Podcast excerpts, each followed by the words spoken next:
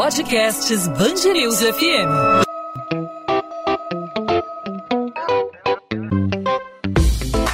Dois às 20, com Maurício Bastos e Luana Bernardes. Oferecimento Cultura Inglesa.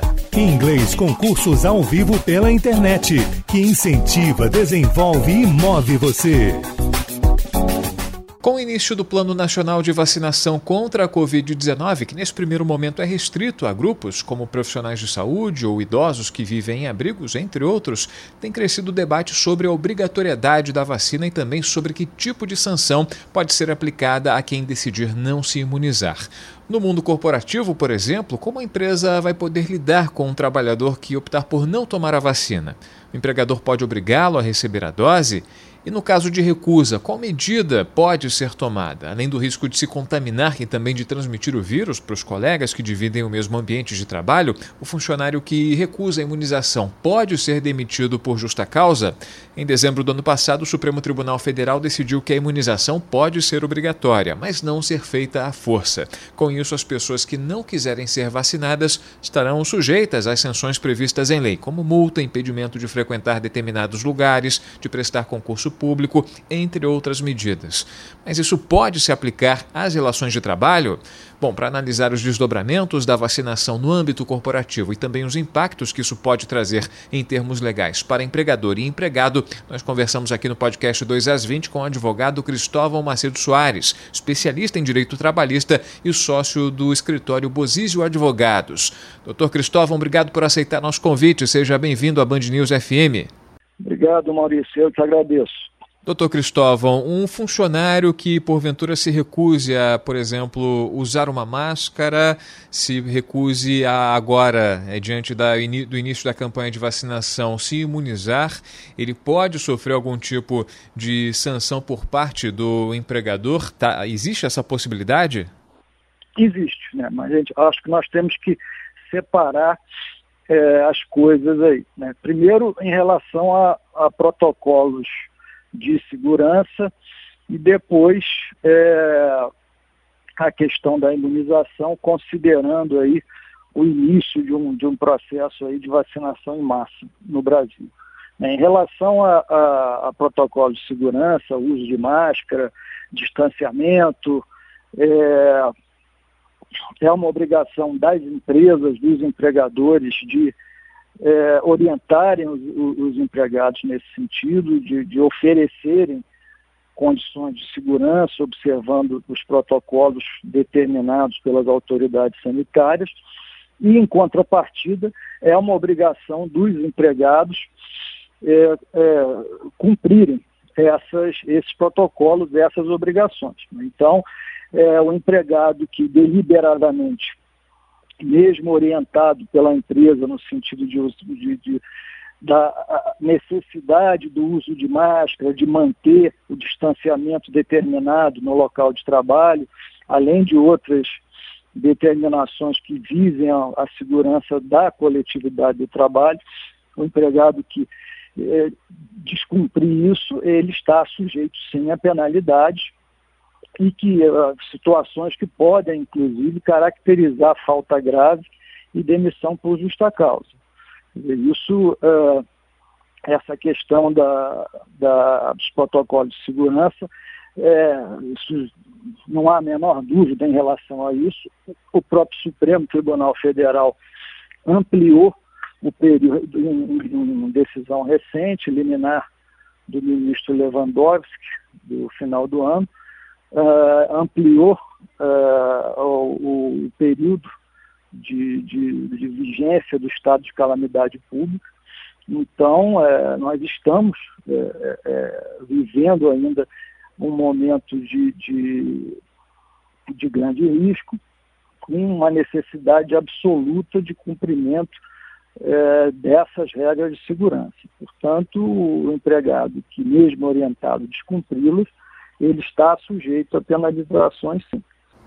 Agora, particularmente em relação à vacinação, doutor Cristóvão, existe a possibilidade de alguma sanção, como, por exemplo, imagino que a mais extrema, a demissão por justa causa, pelo fato de um funcionário é, se negar a tomar a imunização, mesmo estando aí no ambiente coletivo de trabalho, em que ela está em contato com outras pessoas, pessoas que podem ou não estar imunes, pessoas que podem ou não receber uh, um vírus transmitido por esse funcionário que está se recusando. Como a empresa pode tratar esse caso? É, outra questão diferente, dizer, ainda um pouco já mais controvertida, porque é uma situação nova, é, diz respeito à vacinação. Né? É, e, a, e, a, grande questão que se coloca, de, que traz aí já uma polêmica nas redes sociais, em discussões no meio jurídico e de modo geral, é essa. Se se a, a, o empregador pode obrigar o empregado a se vacinar, qual é a consequência do, do, de uma recusa, de uma eventual recusa do empregado a isso. Bom, é, primeiro é preciso dizer que a gente ainda fala em tese, né? porque nós estamos no início de um processo de, de, de imunização, né? De, a, a, as primeiras vacinas foram autorizadas aí pelos, pelos órgãos competentes. Então não há ainda uma disponibilidade para a massa da população e, portanto, para a massa de trabalhadores, é, não há uma disponibilidade de vacinação ainda. Então, é, é nesse momento, o, o, é, isso é uma exigência que, que, que, não, que não caberia. Mas é, a partir do, do, do, do, momento em que haja essa, haja, haja essa possibilidade de, de, de vacinação em massa, eu acredito que sim, que é, é uma não uma o, o, o empregador ele, ele, não ele não terá o direito né, objetivo de determinar que o empregado se, se vacine. Isso é, é mais é, em razão do, de, um, de um dever decorrente da própria Constituição Federal de oferecer é, aos seus empregados uma segurança máxima em termos de, de, de saúde e medicina do trabalho, esse, esse dever relativo à coletividade dos empregados se sobrepõe a um direito individual deixa eu explicar melhor isso. Né? A gente tem que sempre fazer uma distinção aí de liberdade e direito. liberdade é uma coisa abstrata, né? e que encontra aí limitações e, e contenções necessárias no ordenamento jurídico, né? no direito, na lei. Né? A lei, então, estabelece é, como é que as liberdades individuais podem ser exercidas, qual é o limite dessas liberdades individuais. Né? Então, a Constituição Federal ela estabelece é, como princípios fundamentais, de, de inclusive é, princípios sociais fundamentais, direito ao trabalho, direito à saúde, essa disposição específica em relação ao trabalho, que o empregador deve zelar pelo, pelo ambiente de trabalho seguro, é, são previsões específicas da Constituição Federal e, e devem ser conjugadas nessa situação. Né? O próprio Supremo Tribunal Federal, julgando agora recentemente duas ações diretas de inconstitucionalidade, tratou especificamente do tema. E, e disse, e chegou à conclusão é, praticamente unânime no, no, no, nos dois julgamentos, no sentido de que é possível, sim, que, que, o, que os estados estabeleçam a vacinação compulsória, vacinação obrigatória, desde que, quer dizer, haja o, o a, a uma aprovação é, da vacina pelos órgãos de vigilância sanitária, a vacina tenha sido inclu, incluída num programa é, nacional de imunização, e que isso seja determinado por lei. Então, é, é, essa decisão do Supremo ela não é dirigida a, a, a, ao, ao empregador privado, mas ela estabelece um parâmetro importante. O próprio Supremo está dizendo que a vacinação ela pode ser compulsória, que não há inconstitucionalidade em se estabelecer uma obrigatoriedade na vacinação. Dizer, só que essa obrigatoriedade ela não se confunde com coerção. Dizer, ninguém pode obrigar a outra pessoa a, é, a se vacinar. Dizer, não há, ninguém vai forçar uma pessoa a se vacinar. Mas essa obrigação ela pode ser exercida de uma forma indireta. O Supremo, nessas decisões, explicita isso. Ela pode restringir é, é, a, a, a, presença de é, cidadãos não vacinados em determinados lugares, em transportes públicos e tal. Então, doutor Cristóvão, da mesma forma que após essa, essa decisão do Supremo Tribunal Federal que determina a obrigatoriedade da imunização, mas não a coerção, não a vacinação feita à força. Isso já existe há algum tempo, né? A vacinação, campanhas gerais de vacinação, né? Por exemplo, o, as crianças que não têm a vacinação completa não podem, por exemplo, é, ser matriculadas em determinadas escolas. Para você ter algum algum emprego, você tem que apresentar a carteira de vacinação. O mecanismo seria é, da mesma forma, não uma proibição, mas uma espécie de, de restrição, um impedimento a, a determinados locais, a, o acesso a determinados empregos, a determinados locais, impedimento de viajar, enfim, são alguns exemplos. É por aí?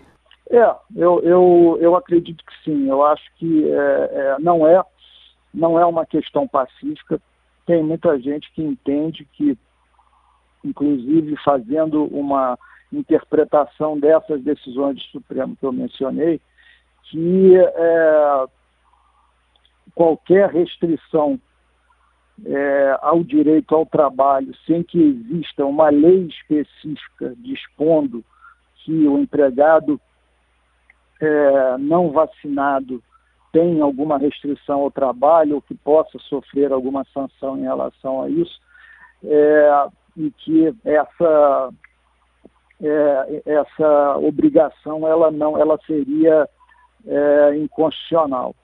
É, mas eu, eu, eu, penso diferente, eu acho que, que não, eu acho que não, não se trata de uma restrição ao trabalho, mas de, uh, da proteção de um, de um, de um direito maior, né, que é o direito à saúde, o direito à vida. Né? A, a, a liberdade individual de é, não se vacinar, não se submeter a uma vacina, ela encontra um limite no direito da coletividade a, a, a maior segurança em termos de saúde e de proteção à vida. Então, se uh, as autoridades é, competentes, né, o, o, meio científico, considera que uh, a o, o, programa de vacinação ele será efetivo na, na, na proporção direta do, de um número maior de vacinados, né, quanto é, a, vacinação para que produza é, maiores, maiores e melhores efeitos na coletividade, ela, ela deve atingir a uma massa grande da população. Então, é, esse conceito científico, ele justifica que, que essa liberdade individual de não se vacinar em relação a ambientes de trabalho, é, ela fique, ela, ela seja sobreposta por esse direito maior que envolve a coletividade de empregados, de indivíduos, é, a, a, saúde e, e, a, e, a, e a própria vida. Doutor Cristóvão, para a gente finalizar, uh, voltando aí um pouco atrás da nossa conversa, a gente abriu a entrevista falando sobre a, a possibilidade de uma demissão de ju por justa causa do funcionário por parte do empregador pelo não cumprimento de protocolos estabelecidos por decretos municipais e estaduais, eh, obrigando o empregador a se enquadrar eh, em determinadas regras e os funcionários, por fazerem parte da empresa, eles eh, deveriam também seguir essas regras e também falamos da questão da vacinação. Agora, invertendo-se o jogo, né? se, o, o, se o empregador não oferece, por exemplo, condições de trabalho é, é, salubres, é, isolamento, distanciamento social, o álcool em gel para que a pessoa possa trabalhar e se higienizar no ambiente coletivo em que divide espaço aí com outros funcionários. No caso de um empregador não é, possibilitar, proporcionar ao funcionário uma, uma, um ambiente de trabalho saudável, saudável, livre aí, é, ou pelo menos minimamente do contato é, com, com a Covid-19, o empregador ele pode sofrer algum tipo de ação por parte do, do funcionário, enfim, ele pode, ele fica exposto a esse tipo de, de litígio interno? Sem dúvida nenhuma.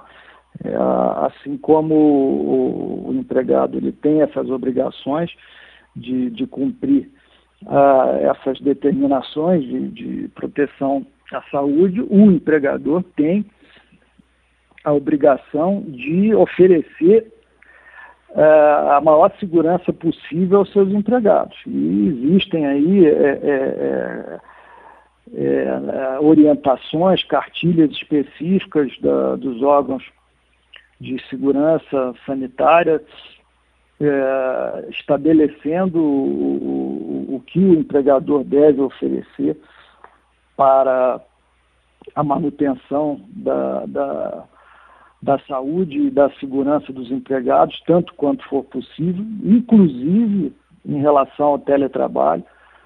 Mesmo no teletrabalho, o, o, o empregador deve orientar o, o, seu empregado em relação a questões de segurança e, e acompanhar o exercício das funções desses empregados, em relação, em, inclusive em relação à saúde emocional desses empregados. E agora, do ponto de mais especificamente no ambiente presencial, se o empregador submete esse empregado a condições de, de, de risco sem cumprimento dessas, de, dessas medidas de segurança, ele pode sofrer é, é, alguns tipos de, de, de, de, penalidade. Quer dizer, a, se o empregado vier a contrair a, o vírus, é, isso pode ser considerado doença profissional, é, em decorrência da, da não observância pelo empregador daquelas condições mínimas de segurança, o fornecimento de máscara, é, é, material para limpeza de mãos, distanciamento.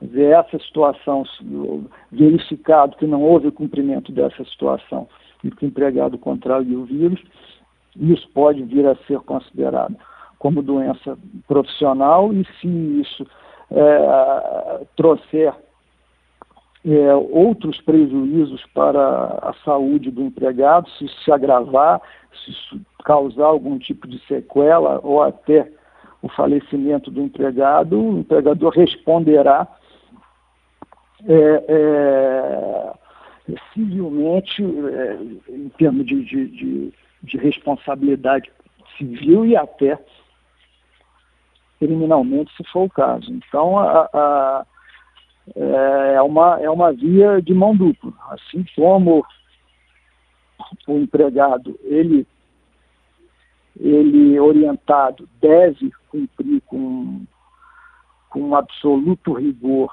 a, as obrigações dele, o empregador, mais ainda, tem a obrigação de velar, colocando os empregados para trabalhar presencialmente, ele tem o, o, o, dever, a obrigação, a rigorosíssima obrigação de oferecer máxima segurança possível, sob pena de, se, de, de, de ser responsabilizado nesses âmbitos todos que eu coloquei aqui.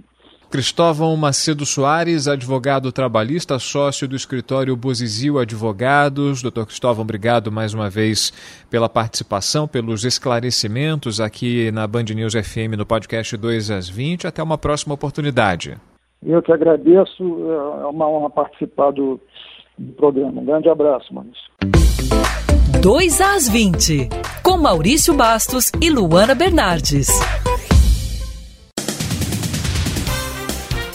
Ao menos 68 dos 92 municípios do Rio já receberam doses da vacina contra a Covid-19. Na maioria das cidades, a campanha já começou, tendo como público-alvo, principalmente nesse momento, profissionais da saúde da linha de frente do combate à pandemia e idosos de abrigos e asilos. Em Niterói, por exemplo, a primeira pessoa a ser vacinada na cidade foi a enfermeira Bruna Lemos. No município do Rio, depois de um ato simbólico no Cristo Redentor, a imunização começou no Hospital Ronaldo Gazola, unidade de referência no combate à Covid-19. Covid-19. No abrigo Cristo Redentor, na zona norte do Rio, Cândido Alves, de 92 anos, foi o primeiro idoso a ser vacinado no local.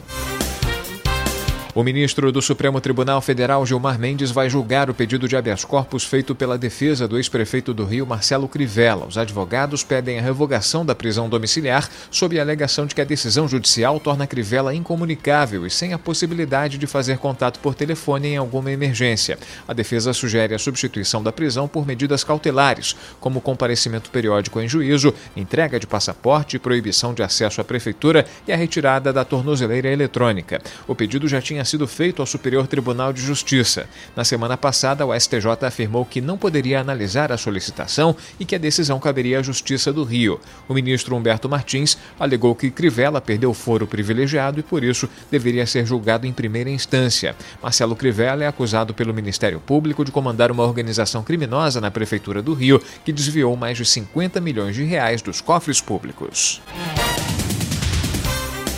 O setor de inteligência da Polícia Civil investiga o uso de drones por bandidos para selecionar vítimas de assaltos na BR-101. Os criminosos seriam do Complexo do Salgueiro e do bairro Jardim Catarina, em São Gonçalo, na região metropolitana. Segundo denúncia feita à Band News FM, a quadrilha usa os drones para observar a movimentação na via. Em seguida, os bandidos roubam os veículos com base nas imagens do equipamento. A polícia já recebeu denúncias do tipo e as informações estão sendo analisadas. No ano passado, a Polícia Militar já fazia monitoramento monitoramento do uso de drones pelos bandidos. Na Praça Seca, na zona oeste do Rio, milicianos estavam usando o equipamento para observar a movimentação policial e se antecipar a operações.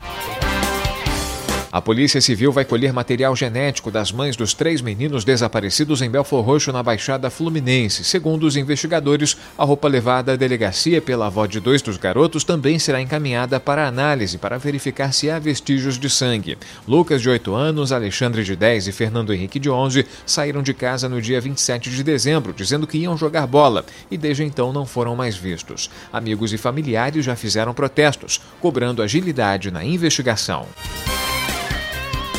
Os desembargadores do órgão especial do Tribunal de Justiça do Rio decidem na próxima segunda-feira o destino do processo contra o senador Flávio Bolsonaro no caso das rachadinhas. O caso pode continuar a ser julgado pelo órgão ou voltar para a primeira instância. O julgamento acontece na primeira sessão do órgão especial em 2021. A pauta foi determinada pelo presidente do Tribunal de Justiça, desembargador Cláudio de Melo Tavares. Flávio Bolsonaro é investigado pela prática de rachadinha em seu gabinete na Assembleia Legislativa do Rio, quando era deputado estadual entre entre 2007 e 2018. 2 às 20.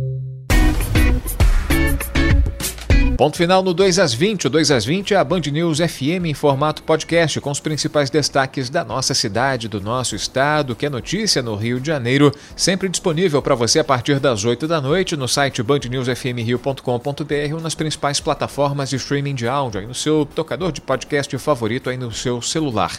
Nessa terça-feira falamos sobre o impacto nas relações trabalhistas da recusa da vacinação contra a Covid-19. Com o início do Plano Nacional de Vacinação contra o coronavírus, cresce aí o debate sobre a obrigatoriedade da vacina e sobre que tipo de sanção pode ser aplicada a quem decidir não se imunizar. E aí, no ambiente corporativo, por exemplo, como a empresa pode lidar com um funcionário que optar por não tomar a vacina? A gente analisou os impactos na relação trabalhista, conversamos com o advogado Cristóvão Macedo Soares, especialista em direito trabalhista, e ele avaliou também o lado inverso, né? A responsabilidade da empresa, por exemplo, no caso de não cumprir os protocolos de distanciamento, o ambiente de trabalho propício aí à contaminação é, pelos colaboradores pela Covid-19. O impacto da vacina na relação trabalhista foi o assunto dessa terça-feira aqui no 2 às 20. Eu lembro que você pode participar compartilhando suas ideias, suas sugestões, colaborando, mandando a sua pergunta,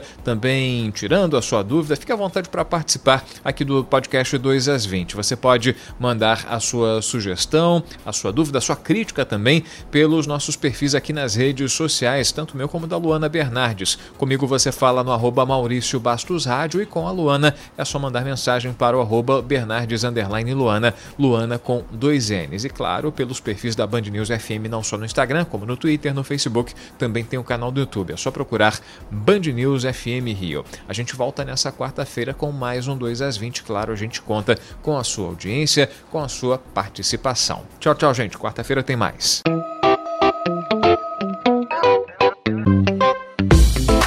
2 às 20, com Maurício Bastos e Luana Bernardes.